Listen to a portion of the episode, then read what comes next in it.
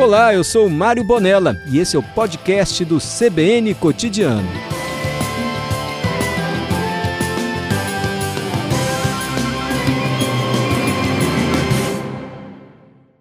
Fábio, boa tarde. Boa tarde, Mário. Eu falei certinho, Fábio? Então a dificuldade danada para exportar é? Olha, é sempre uma dificuldade. O setor de rocha está acostumado a viver sempre com dificuldade, né? Até mesmo quando há uma grande oportunidade, ainda assim a gente vive uma dificuldade. Falou certo, sim. Ô Fábio, para aí. Se vocês estão com dificuldade que exportam em dólar, você imagina quem, quem não tem essa oportunidade, Fábio? Calma, hein? Mário, nossa, ah. nossos custos é, diretos de produção também são todos dolarizados, né? Sim. Então, a, a, quando o dólar sobe, só é bom no primeiro momento, quando a gente exporta aquele estoque que foi produzido a um custo inferior. Mas com o passar dos meses, as coisas se equilibram. Não sei se faz, faz sentido. Entendi o que você está dizendo. Uhum. E, e Agora, essa grande demanda por rochas e por outros produtos é devido ao que a gente passou pela pandemia, né? Há uma demanda reprimida, no caso, que agora vem se concretizando. É, o ano de 2020, nós tivemos uma, uma queda né, da, da receita aí de exportação se a gente comparar esse período até agosto com o mesmo período de 2019.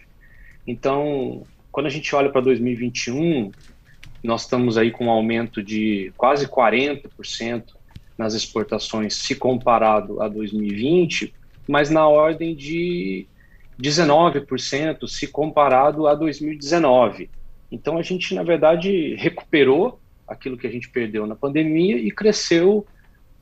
Não dá, não dá para falar que é pouco, né? Porque 20, 20 pontos percentuais é, é, um, é um crescimento significativo, sim. Sim, cresceu 20%. Não, ainda bem, né? Que, que está crescendo. E qual é a saída, assim? Porque já não é de hoje, deve ter uns dois meses que a gente mostra e ouve o setor de rochas, o pessoal do café também se queixando muito dessa dificuldade para exportar. É verdade. É, na verdade, não existe uma, a gente fala, uma bala de prata. Não existe uma coisa que possa ser feita que vai solucionar o problema logístico. Não, porque, são, porque o problema é muito sistêmico, né? É, o problema de falta de container ele está acontecendo no mundo todo. É, eu diria que aqui, para nós, apesar de todo o esforço do TVV, da Login, de realmente ter feito um trabalho de muita aproximação do setor, também do café, para a gente tentar mitigar um pouco é, esses problemas, mas nós temos aí 20 anos de talvez falta de investimento em infraestrutura, em opções portuárias, é, que dificultam o que hoje a gente está pagando um preço caro por isso, eu diria. Aí você se refere àquela nossa dificuldade de entrar em navios maiores aqui, de ter uma estrutura portuária maior, porque as rochas são todas exportadas pelo Espírito Santo ou vão para fora do estado para serem exportadas? Vão para Santos ou para o Rio de Janeiro? Então, é, todo produto manufatura, todo produto é, acabado ou semi-acabado, ou seja, chapas, é, no geral, que são exportadas pelo Espírito Santo, é, saem daqui do Espírito Santo por cabotagem e vão para o Rio de Janeiro ou para Santos. Nós não temos nenhuma rota aqui do Espírito Santo de longo curso direto é, para os Estados Unidos, por exemplo, que é o nosso principal é, mercado-alvo. Vou te dar um, vou te dar um exemplo é, de ineficiência logística, nós temos uma série de jazidas, de pedreiras no nordeste do Brasil, que descem a, os blocos de, de granito, de quartzito, descem lá do nordeste no modal rodoviário, aqui para o Espírito Santo. Esses blocos são beneficiados aqui, a gente exporta, é, coloca dentro do container e leva até o Porto de Vitória. O Porto de Vitória vai para o Rio de Janeiro, do Rio de Janeiro pega um longo curso, passa na frente do Nordeste novamente e vai, por exemplo, para Nova York, para Norfolk ou para Flórida, na costa leste americana. É muita ineficiência logística. O que o Espírito Santo deixa de ganhar por isso? É possível quantificar assim, a arrecadação de impostos, por exemplo?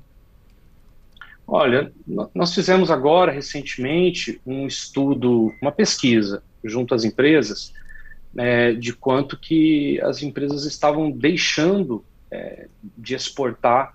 E nós temos uma estimativa de que se as coisas permanecerem como estão, e tudo indica que sim, até o final do ano a gente vai ter deixado de exportar algo em torno de 100 milhões de dólares. É, mas o prejuízo é muito maior do que esse, né? Porque algumas empresas chegam a ter que parar a sua produção porque já não tem onde estocar produto. O produto já está vendido, assim, o produto já tem o comprador na China guardando, a rocha está aqui ainda e não tem mais espaço aqui para guardar, já chegamos a esse ponto. É isso aí. Acontece, principalmente clientes no, mercado americano, está é, tá vendido, tem programação, é, ou seja, pedidos recorrentes, e muitas vezes a indústria aqui não consegue, não consegue navio, não consegue container, é, quando consegue, o preço é absurdamente alto, né? Porque agora virou praticamente um, um leilão, né? O custo do frete marítimo subiu muito, muito mesmo, que chega às vezes até a inviabilizar é, a compra lá pelo comprador, pelo importador, apesar de precisar do produto. Então estão perdendo o negócio, assim, chega a cancelar a compra. Muito. É mesmo? Muito. Isso, claro, afeta empregos aqui também no Espírito Santo, eu imagino. Claro, claro. Essa era, essa é uma onda que nós adoraríamos surfar, né? Aproveitar esse momento, de novo, principalmente do mercado americano, que está vivendo um momento excepcional. É, nós temos condições, nós temos capacidade operacional, nós temos capacidade de, é, produtiva, nós temos jazidas é, com condições de produzir em larga escala em quantidade, com consistência, mas a gente não consegue escoar no momento. Nossa, é difícil.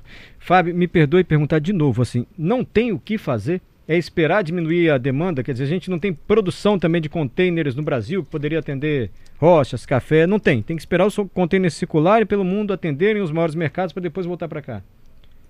Não, tem sim, Mário. Tem sim. A gente, o próprio Centro Rochas, junto com o Cindy Rochas, junto com o pessoal é, do café, que tem trabalhado muito, muito próximo da gente, nós temos feito uma série de, de tentativas. É, uma delas, por exemplo, essa semana, junto ao, ao TVV, a, a Login, aqui a gente vai é, fazer um estudo com alguns engenheiros para ver se a gente consegue escoar é, chapas de granito em contêineres de 40 pés, porque normalmente o que se usa são containers de 20 pés. Uhum. E, ao que tudo indica, a, a falta a, de container de 20 pés, mas sobra container de 40. Então, a gente está fazendo um estudo para ver se consegue, é, pelo menos, dar uma opção ao exportador, né, que num container de 40 ele teria algumas possibilidades. Fora isso, Mas não Mário, precisa de navios maiores que não entram aqui? Não tem essa outra dificuldade ou não?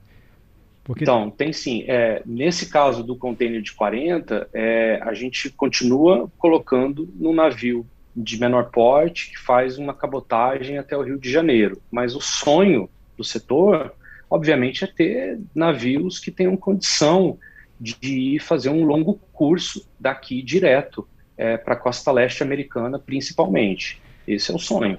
Fábio, eu vou te agradecendo, mas o Pedro Cunha, nosso produtor, tem uma pergunta para você. Diga, Pedro. Ei, Fábio, boa tarde. Uh, vou trazer um dado agora mesmo que vocês do, do Centro Rochas divulgaram, que no mês de agosto o Espírito Santo manteve a liderança como maior exportador do Brasil de pedras, teve um montante de quase 120 milhões de dólares. Então, é mesmo com todas essas dificuldades logísticas, o Espírito Santo se manteve na liderança. Então, se todas essas dificuldades de alguma forma foram superadas, é até quanto a gente pode multiplicar esse recorde que já é nacional? Pedro, eu, eu não saberia lhe dizer quantas vezes nós poderíamos multiplicar é, esse número, mas eu te garanto é, que não seria o número não seria pequeno não, porque o maior arranjo é, produtivo hoje encontra-se no Espírito Santo. Então, mesmo é, que o, o, restante do país explore outras jazidas em, em Minas Gerais, na Bahia, ou mesmo outros estados do Nordeste, ainda se prefere trazer tudo isso aqui para o Espírito Santo, toda essa matéria-prima para cá, beneficiar aqui, porque aqui se tornou um hub né, de distribuição, de beneficiamento de vários tipos de rocha, não apenas aquelas mineradas é, em jazidas do Espírito Santo. Então, é, com certeza, o potencial de crescimento é, seria muito grande. Fábio, agora só a título de curiosidade, as chapas, as pedras já cortadas, assim, que saem brilhando aqui que a gente vê na feira do mármore, enfim, elas vão para os Estados Unidos? É o destino principal? Sim. Se nós, é, se a gente olhar para toda, se a gente pegar todo o volume exportado, é, os Estados Unidos representa é, 50%, mais de 50% do que a gente exporta. Se a gente pegar todas as chapas, é, apenas a, isolarmos apenas as chapas, os Estados Unidos representa mais de 75% das nossas exportações. E o bloco de rocha, aquele bloco que a gente vê em cima dos caminhões, aquilo vai para onde? China e Itália são as principais, são os principais destinos do, da matéria-prima, dos blocos. Por que, que é essa diferenciação? A chapa vai para os Estados Unidos e o bloco vai para a China e Itália. Então, né? Bom, é, o, o, parque Fabril é, na Itália e na China é muito grande, né? Então eles dão preferência para comprar a, a matéria-prima, beneficiar lá mesmo e, e, depois redistribuir. No caso da Itália, eles, a, a própria Itália se transformou também num hub de distribuição para toda a Europa. Então, eles importam matéria-prima do mundo todo, levam para lá, beneficiam e distribuem pela Europa. Já a China é, é onde é, é, eles têm o maior interesse é realmente comprar matéria-prima, eles su a compra de produto acabado ou semi-acabado para incentivar a indústria é, local e dali eles exportam para outros países da Ásia, da Oceania e também fazem muitas obras, né, produtos acabados saindo da China. Fábio, muito obrigado. Tomara que esse nó se destrave uhum. para a geração de mais renda aqui para o nosso estado. Obrigado, viu, Fábio? Eu é que agradeço a oportunidade, Mário. Muito obrigado. Fábio Cruz é vice-presidente do Centro Brasileiro de Exportadores de Rochas Ornamentais, setor importante para a economia do Espírito Santo. Poderia estar vivendo um momento punjante agora, né? com maiores demandas internacionais, mas está enfrentando a dificuldade de logística, não encontra containers e portos para escoar as mercadorias aqui do estado.